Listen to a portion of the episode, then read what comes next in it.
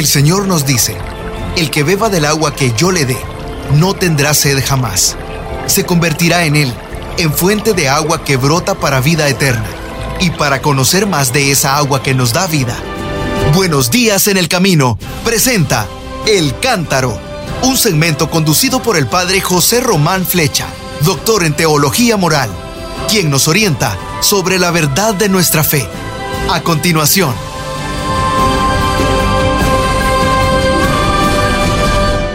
Mis queridos hermanos, así es, soy el padre José Román Flecha, sacerdote de la diócesis de León, con deseo de compartir con ustedes la penúltima de las obras de misericordia espirituales. Las voy a recordar. Las obras de misericordia espirituales son enseñar al que no sabe, dar buen consejo al que lo necesita, corregir al que se ha equivocado, cuarto, perdonar las injurias, quinta, consolar al triste. La sexta, que es la que vamos a meditar hoy, sufrir con paciencia los defectos del prójimo. Y es la penúltima. Bueno, ¿y qué nos dice esta obra de misericordia? Seguramente nos dice cosas muy interesantes para nuestra vida, porque con mucha frecuencia se nos olvida se nos olvida que también nosotros tenemos defectos y entonces nos cuesta trabajo perdonar, aceptar, eh, soportar, tolerar los defectos de los demás.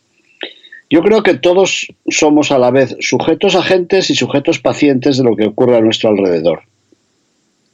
Si la anterior obra de misericordia nos acercaba a las personas que por una causa o por otra son víctimas de situaciones dolorosas, esta, esta obra de misericordia nos exhorta a conservar la paz, a ejercer la tolerancia ante las personas que se nos presenten como agentes de situaciones desagradables. Todas las demás exigen una decisión, salir, dar, vestir, una decisión, un compromiso o la instauración de una instancia social. En cambio, en este caso, parece que basta con adoptar una actitud pasiva ante las incomodidades que pueden causarnos los demás. Pero, ¿qué creen? Yo creo que esa percepción es falsa, porque sufrir con paciencia no equivale a soportar como piedras los defectos, las manías o los ataques de los demás. No. Yo creo que esta obra de misericordia no se apoya en mi debilidad. Al contrario, la paciencia pone a prueba la fortaleza del que trata de hacer de la caridad la luz que ilumine nuestra propia vida. La experiencia popular nos ha transmitido muchos refranes, como hemos hecho siempre, algunos los vamos a recordar. Uno de los consejos más conocidos dice, en la desventura sufre con cordura. No está mal. Cuando las cosas vean, veas que vienen mal dadas, eh, procura ser prudente y cuerdo. Hay otro refrán que dice, oye manso y habrás descanso. Es decir, escucha con mansedumbre las malas palabras, las malas situaciones que te crean los demás y tendrás un descanso. Hay otro refrán que juega con una palabra para valorar el aguante de las impertinencias ajenas y dice, más vale padecer en todo mal que mal tolerar. Está muy bien. Más vale padecer todo mal que tolerar mal. Está bien. La tolerancia, que recuerda este último refrán, se ha convertido en un valor muy aplaudido por el mundo de hoy. Sin embargo, yo creo que se trata de un valor ambiguo. La persona pretende tolerancia como un derecho personal, pero luego, en lugar de cultivarla como un deber social, se le olvida lo vemos en nuestra sociedad, hay un grupo de personas que siempre nos piden tolerancia. Pero si nosotros decimos sí, pero, pero eso que usted está haciendo no, no está bien, o entonces se enfurecen que para qué les cuento. Bueno, pero yo creo que según el espíritu de esta obra de misericordia no basta con tolerar o con disculpar los defectos ajenos. Es preciso dar un paso más y aprender a acoger con afecto y con esperanza a la persona que nos resulta molesta o que nos resulta antipática. Sin embargo, en esta sociedad nuestra parece que muchas personas, como digo, no están dispuestas a soportar los defectos de los demás. No se tolera que alguien se equivoque y mucho menos se toleran las ofensas reales o imaginarias que se reciben de los demás. Pero si esto ocurre en la sociedad en los partidos políticos, eh, también ocurre en la familia. En la familia a veces no es fácil la tolerancia. Lo hemos visto en la parábola del hijo pródigo, ¿verdad? El hermano mayor no quiere entrar en casa porque, porque está su hermano, el pequeño, que acaba de llegar y le están recibiendo con fiesta. No, no lo tolera eso. En una misma familia. En muchas ocasiones parece que es difícil aceptar con paz y comprensión los errores del esposo o de la esposa, las impertinencias de los hijos, de los cuñados, de las cuñadas. Bueno, es este un campo en el que las personas necesitan con frecuencia la ayuda de una orientación familiar, sea eclesiástica o sea civil, sea de la parroquia o sea de una oficina de profesionales. Por otra parte, yo creo que no basta con aceptar el modo de ser de la persona. Cuando dicen, es que yo soy así, bueno, es así, pero a lo mejor tiene que ser de otra manera. Hoy es necesario aprender a aceptar el, el modo de ser de la persona. La aceptación del otro se remonta en la familia hasta los mismos orígenes de la vida.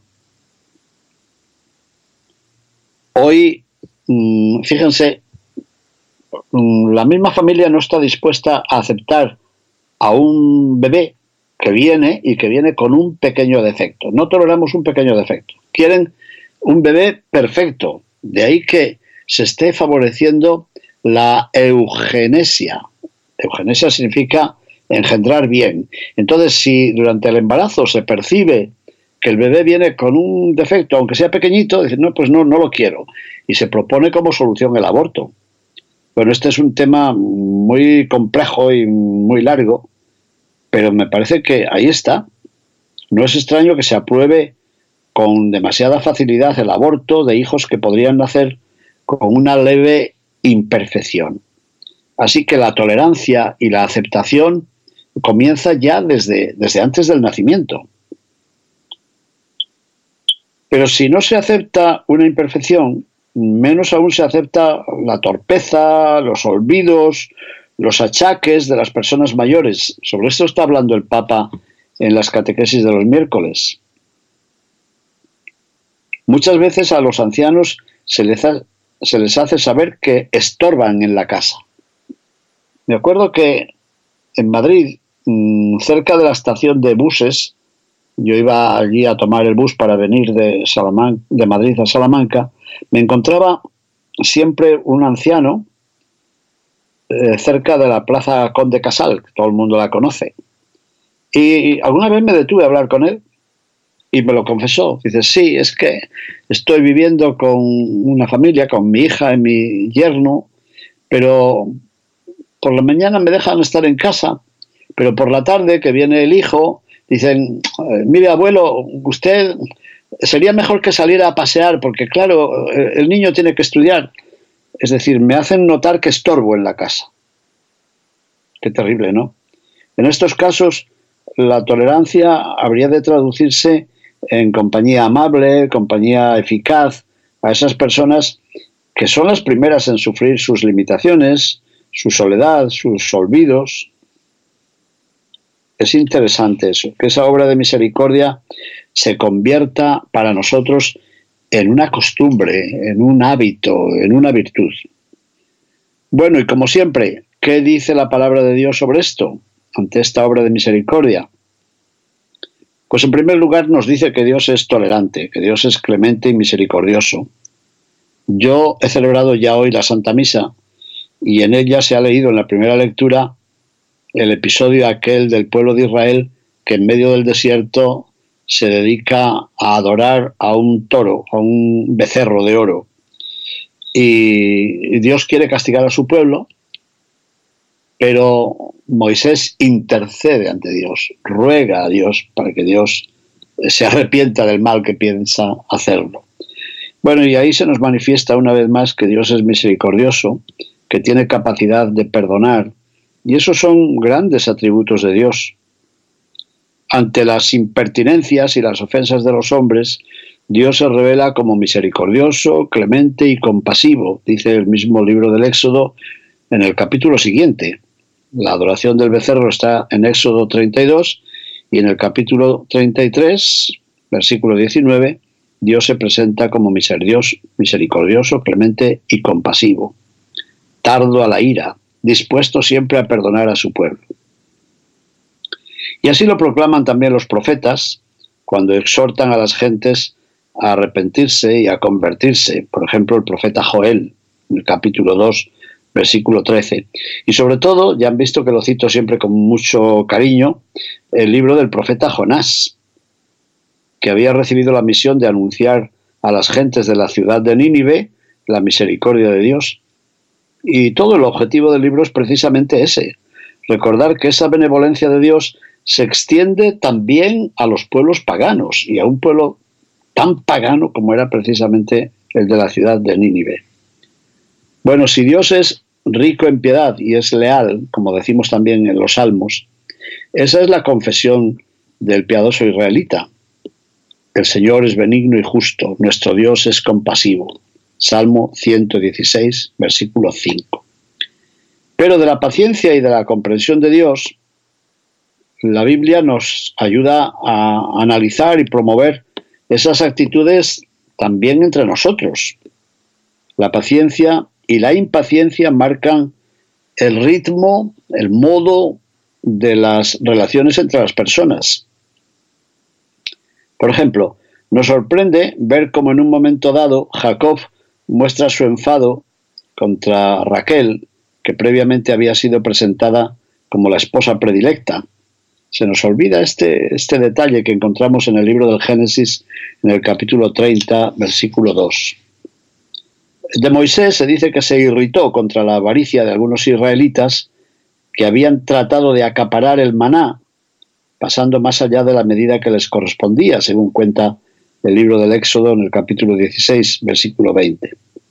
Y en otra ocasión, Moisés se irritó también contra Eleazar e Itamar, hijos de su hermano Aarón. Lo encontramos en el libro del Levítico, capítulo 10, versículo 16. También se recuerda con asombro la generosidad con la que el joven David perdonó una y otra vez al rey Saúl, que lo perseguía por el desierto y trataba de darle muerte porque estaba comido de celos. Y en la literatura sapiencial, que citamos varias veces también en este programa, recordamos uno de los proverbios, en el capítulo 14, versículo 17, donde se dice que la persona de genio airado y pronto hace necedades, mientras que la persona reflexiva aguanta y el Cogelet o el Eclesiastés amonesta en el mismo sentido. No te dejes llevar del enojo, pues el enojo reside en el pecho de los necios. Eclesiastés capítulo 7, versículo 9. Bueno, esto en el Antiguo Testamento. Y como siempre hemos de pasar también al Nuevo, ¿no? Bueno, pues vemos que Jesús muestra su compasión hacia los cojos, hacia los ciegos, los tartamudos, los leprosos.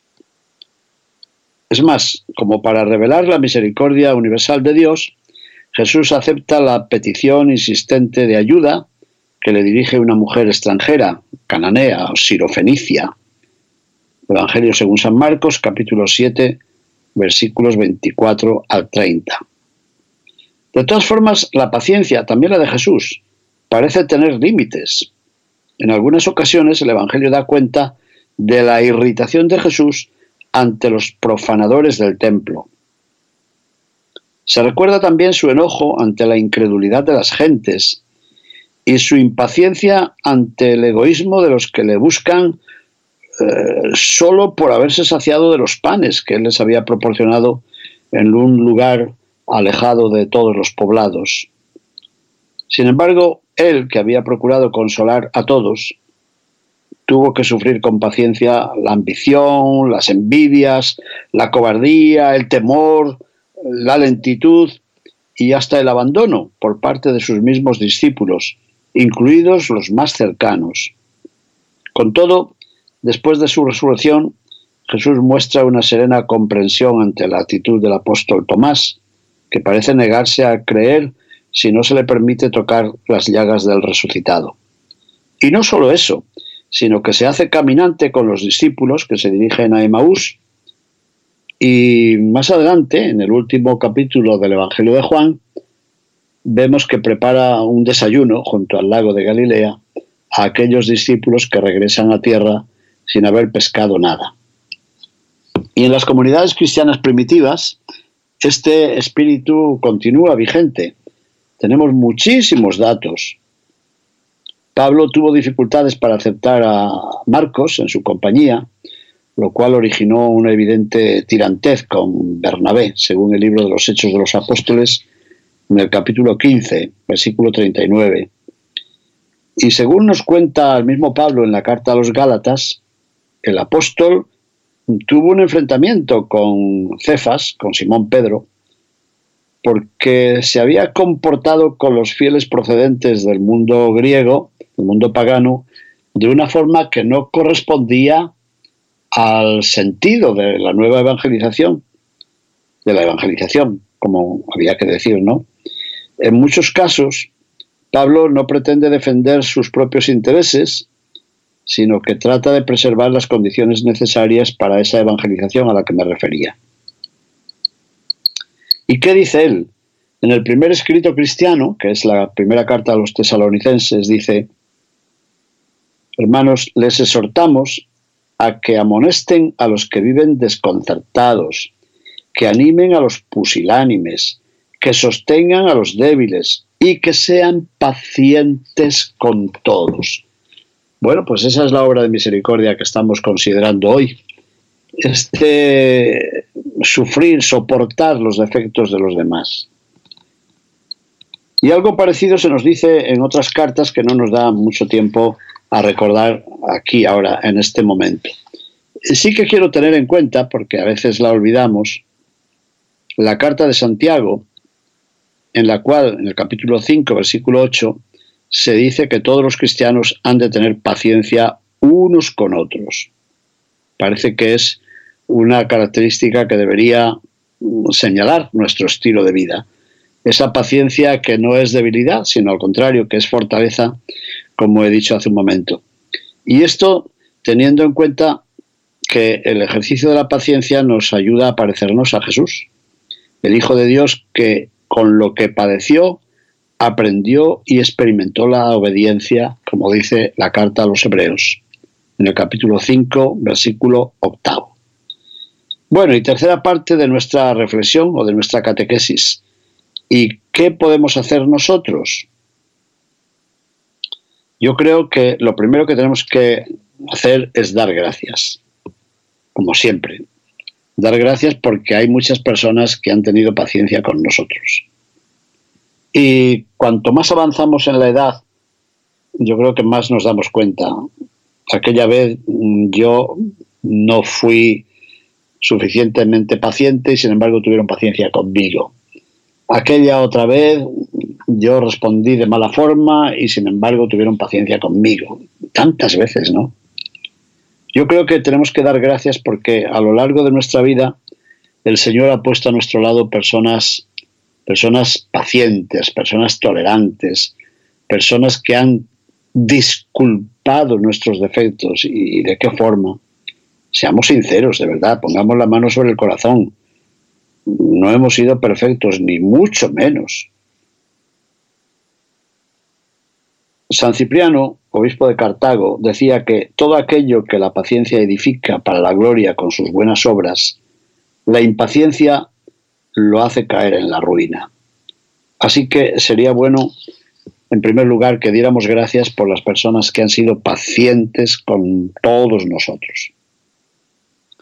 Y después de dar gracias, seguramente tendríamos que pedir al Señor mm, fortaleza, eh, sensatez para superar, superar el pesimismo estéril, superar las envidias, superar nuestro, nuestro engreimiento, creer que yo siempre tengo la razón, los demás siempre se equivocan.